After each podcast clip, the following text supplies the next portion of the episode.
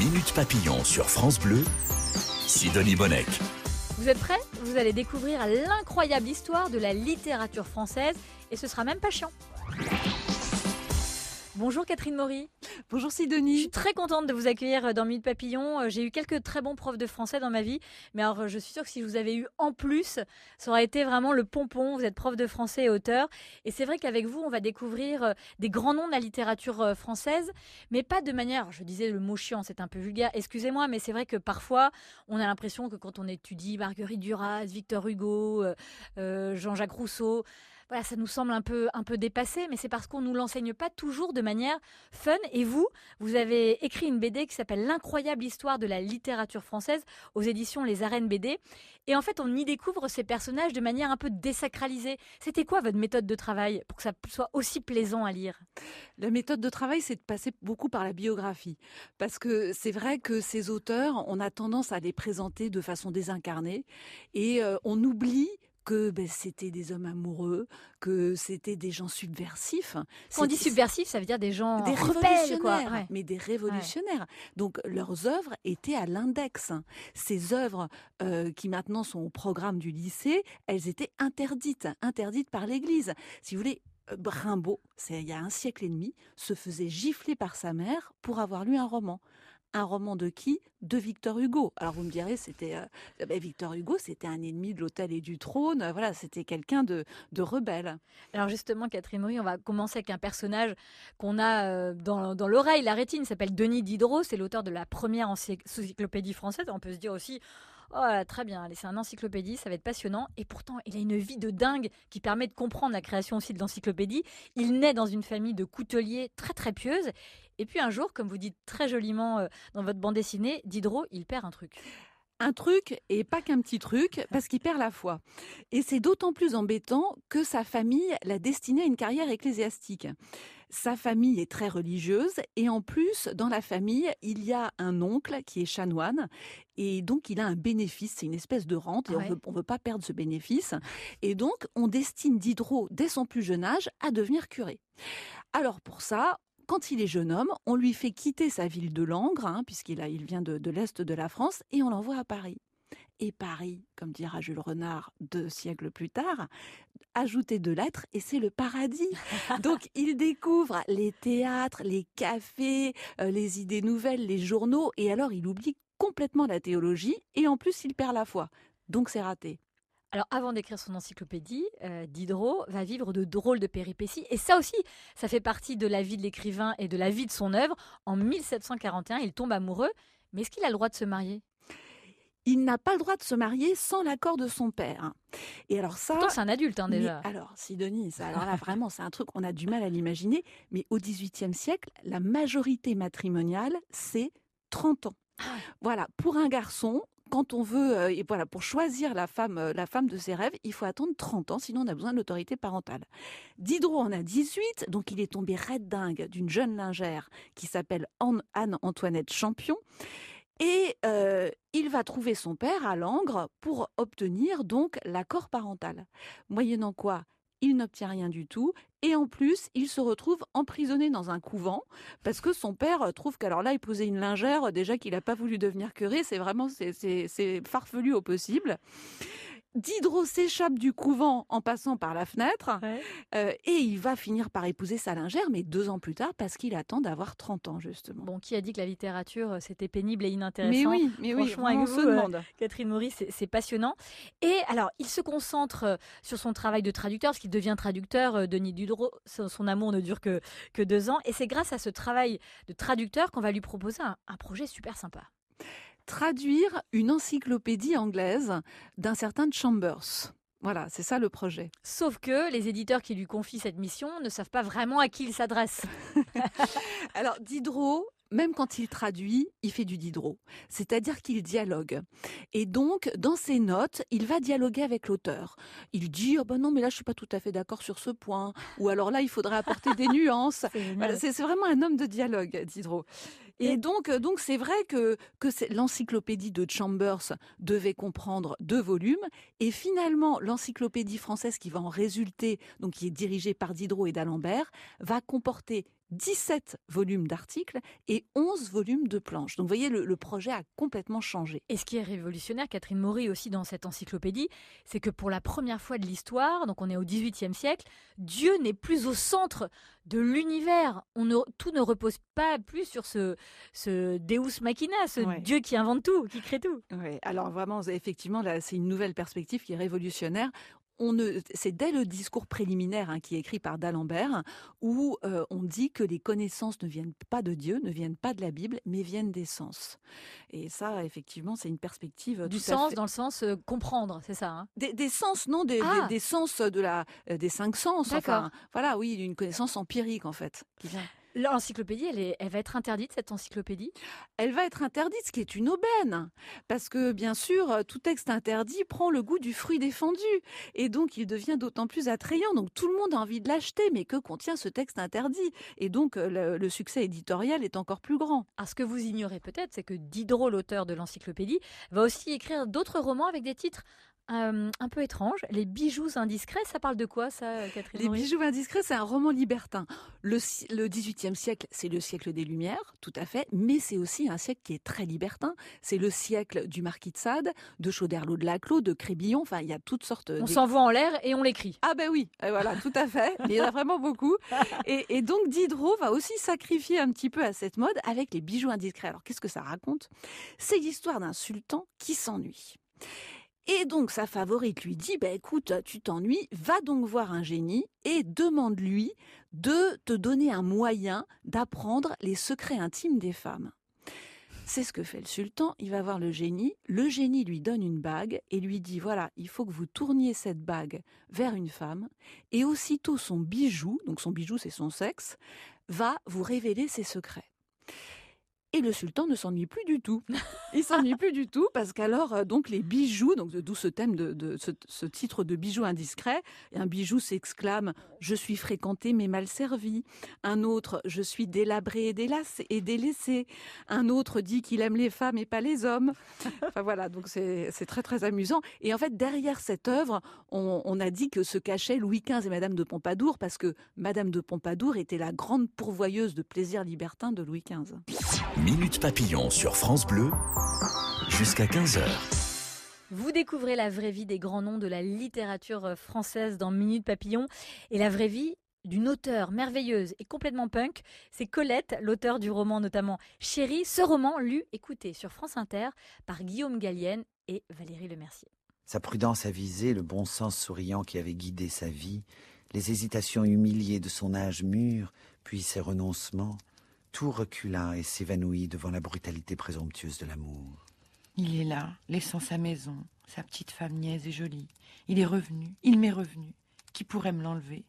Maintenant, maintenant je vais organiser notre existence. Il ne sait toujours pas ce qu'il veut, mais moi je le sais. Un départ sera sans doute nécessaire. Nous ne nous cacherons pas, mais nous chercherons la tranquillité. Et puis, il me fait le loisir de le regarder. Je n'ai pas dû bien le regarder autant que je savais que je l'aimais. Il me faut un pays où nous aurons assez de place pour ses caprices et mes volontés. Moi, je penserai pour nous deux. Extraordinaire euh, texte, extrait de texte euh, de, de ce roman euh, Chérie, écrit par Colette. Catherine Maury, vous êtes professeure de français et auteur et vous avez ce don de nous rendre cette littérature passionnante et accessible. Colette, c'est une, une auteure merveilleuse de littérature. Elle a fait scandale par sa liberté d'expression, d'écriture, mais aussi de vie. Et c'est ça que je découvre avec vous. Et d'ailleurs, c'est dans sa vie, dans son quotidien qu'elle puise ses idées, son histoire. Elle naît à quelle époque, à quel moment de l'histoire et, et dans quel milieu, Colette? Alors, elle naît en 1873 dans un petit village bourguignon qui s'appelle Saint-Sauveur-en-Puisay. Et d'ailleurs, toute sa vie, elle va garder un merveilleux accent bourguignon qu'on entend euh, dans, dans les enregistrements parce qu'elle roule les airs. Donc- Son, son nom, c'est Colette? Son nom, c'est Colette. Son père s'appelait Ah. Colette, c'est son patronyme, et son prénom est Gabriel. Donc en fait, elle s'appelle Gabrielle Colette. Ils font quoi dans la famille? Ils font quoi dans la famille? Alors, euh, le père est percepteur d'impôts. Oui. Et, et- et- Et, et la mère, alors la mère est au foyer, la mère est assez fantasque. ouais, mais c'est- elle est inspirante. Elle s'appelle Sidonie. Elle s'appelle Sidonie, c'est vrai, tout à fait. Et, euh, et donc, elle va inspirer bah, Sido à, à sa fille Colette. Pre- Euh, C'est son premier roman à Colette? Euh, C'est l'un des non, premiers, c'est pas son ouais. premier roman. Non, non, puisqu'elle va commencer, on va, on va commencer Ah oui, par les Claudines. les elle, va, Clau- elle va commencer par les Claudines.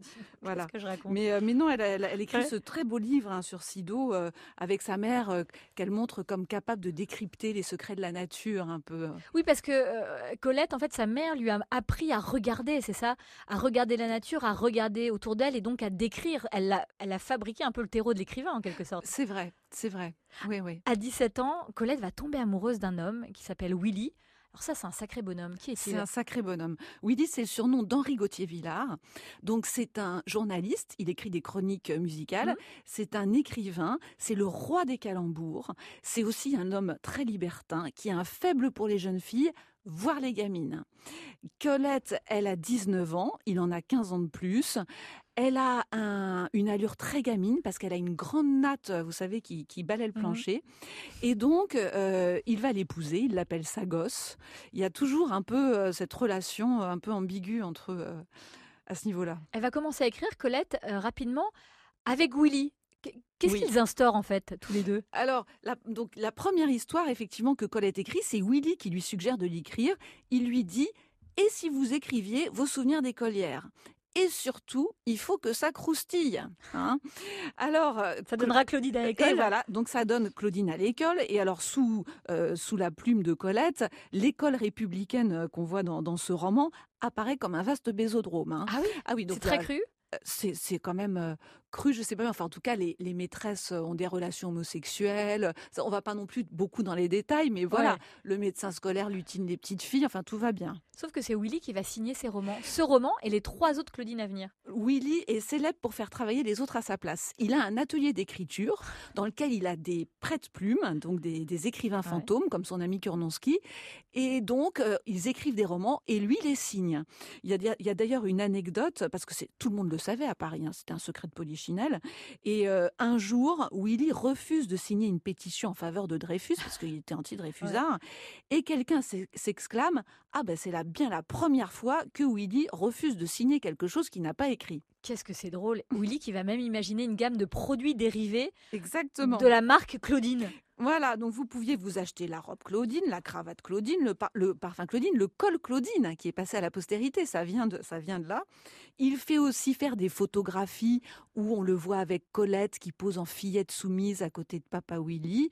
Ah oui, non, c'est un peu particulier. un peu Et, bizarre. et il vend, et il vend tout ça, euh, voilà, pour faire de la publicité. Cette histoire, euh, Catherine Maury, on peut la lire dans l'incroyable histoire de la littérature française parue aux arènes BD. C'est vraiment une franchement une BD extraordinaire. que vous- si vous avez des enfants, c'est génial parce que vous pouvez les accompagner dans leur étude et lui raconter, leur raconter ces histoires. Et si vous n'en avez pas ou euh, ils sont trop grands, c'est pas grave, c'est pour vous. C'est un vrai régal de redécouverte et de découverte de, des, des secrets des- des- de ces grands auteurs.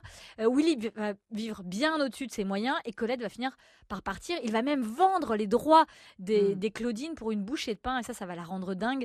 Colette, du coup, elle se lance à corps perdu dans une passion incroyable, le musical. Oui, le musical music. Willy ne voulait pas que sa femme fasse du musical parce que c'est vraiment une activité de saltimbanque. Et donc, euh, quand, elle, quand elle le quitte, bah, déjà, il faut qu'elle vive. Et elle se lance dans le musical. Et alors là, elle va, ça va déclencher des scandales. Une fois, elle va monter sur les planches avec les seins nus. Donc, à l'époque, évidemment, ça se fait pas du tout. Et ensuite, quand elle quitte Willy, elle se met en ménage avec Missy.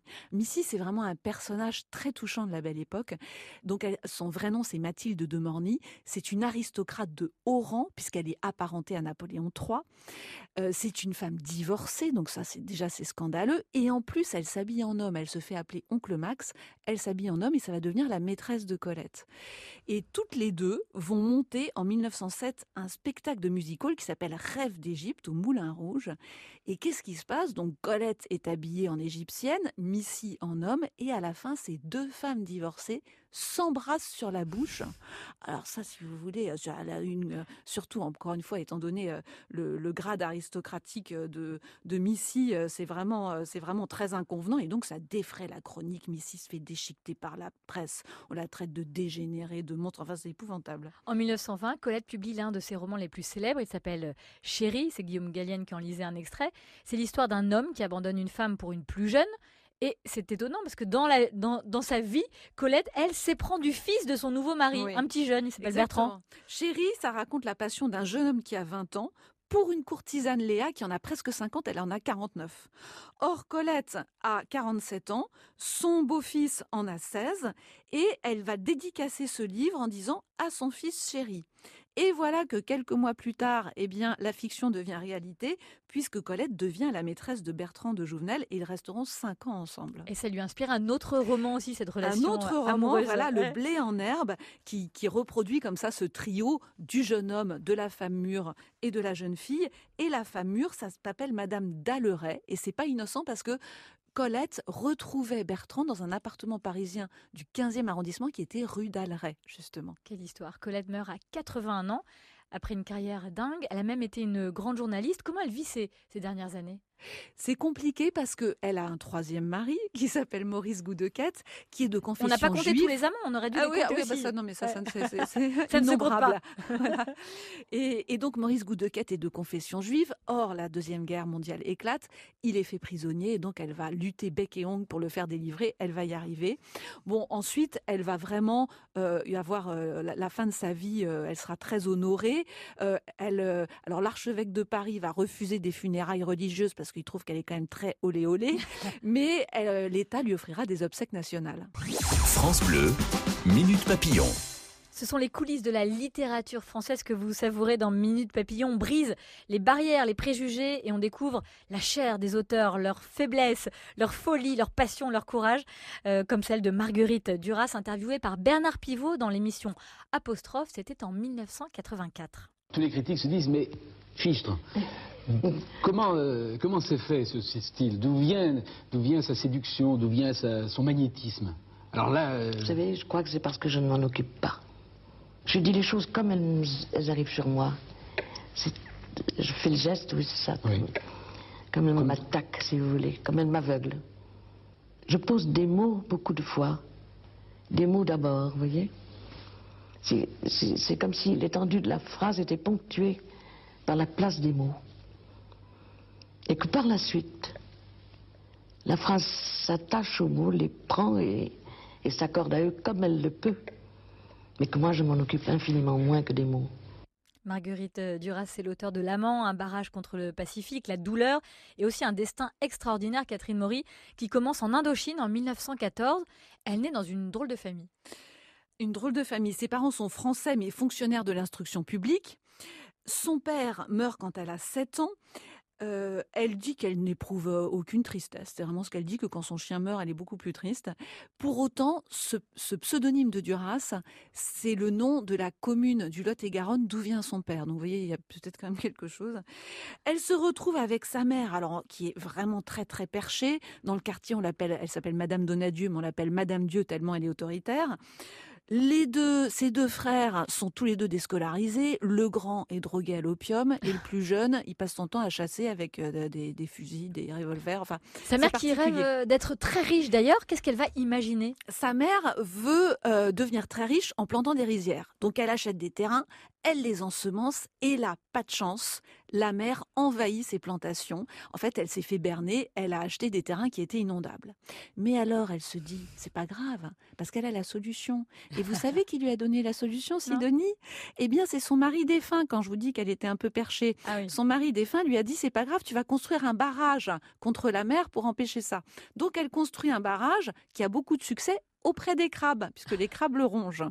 Et donc, euh, Madame Donadieu a jeté 24 ans d'économie dans les vagues. Mais leur destin va basculer quand Marguerite Duras va rencontrer un garçon. Il s'appelle Léo. C'est un asiatique plutôt laid, il a le visage grêlé, mais alors il a un avantage, c'est qu'il est très riche. Et alors ça, ça, ça plaît... peut être sexy aussi. Peut-être. Et en tout cas, ça plaît beaucoup au Donadieu, le côté riche, un hein, pas. Et, euh, et, et, donc, on arrête de miser sur le riz, on mise sur Marguerite. Et on va lui demander de profiter de cet argent tout en lui disant bien, il faut pas que tu couches avec lui parce que c'est un indigène en plus. Hein. Alors, si vous voulez, la pauvre Marguerite, c'est un petit peu compliqué pour elle cette histoire, surtout que coucher, elle sait pas ce que ça veut dire. Elle a 15 ans, euh, euh, donc euh, et ce qu'elle raconte, dans, alors elle raconte ça dans différentes versions, donc c'est un petit peu difficile de savoir. Mais enfin, la version qui semble la plus authentique, elle raconte qu'un jour, il l'embrasse à l'arrière de sa voiture. Il a une magnifique voiture, une Amédée Bollet avec chauffeur, etc. Et alors, elle, est, elle trouve ça absolument dégoûtant et donc elle sort de la voiture, elle crache, ça devait être très sympathique euh, pour le, le jeune homme en question, et elle continue à cracher le soir et toute la nuit, et le lendemain, elle crache encore. Cette histoire, elle va la raconter dans, dans ce roman, L'amant. Je fais un petit saut dans le temps parce que je veux pas qu'on se quitte sans avoir parlé de ça. Il nous reste une question. Elle, va entrer dans la résistance. Alors évidemment, on fait un saut dans le temps. Margue- Marguerite Duras et croiser un personnage qui va animer notre euh, République. Tout à fait. donc, elle entre dans la résistance avec son mari Robert Antelme. Euh, elle, elle a la fonction de boîte aux lettres, donc elle reçoit et transmet euh, des messages vocaux et écrits.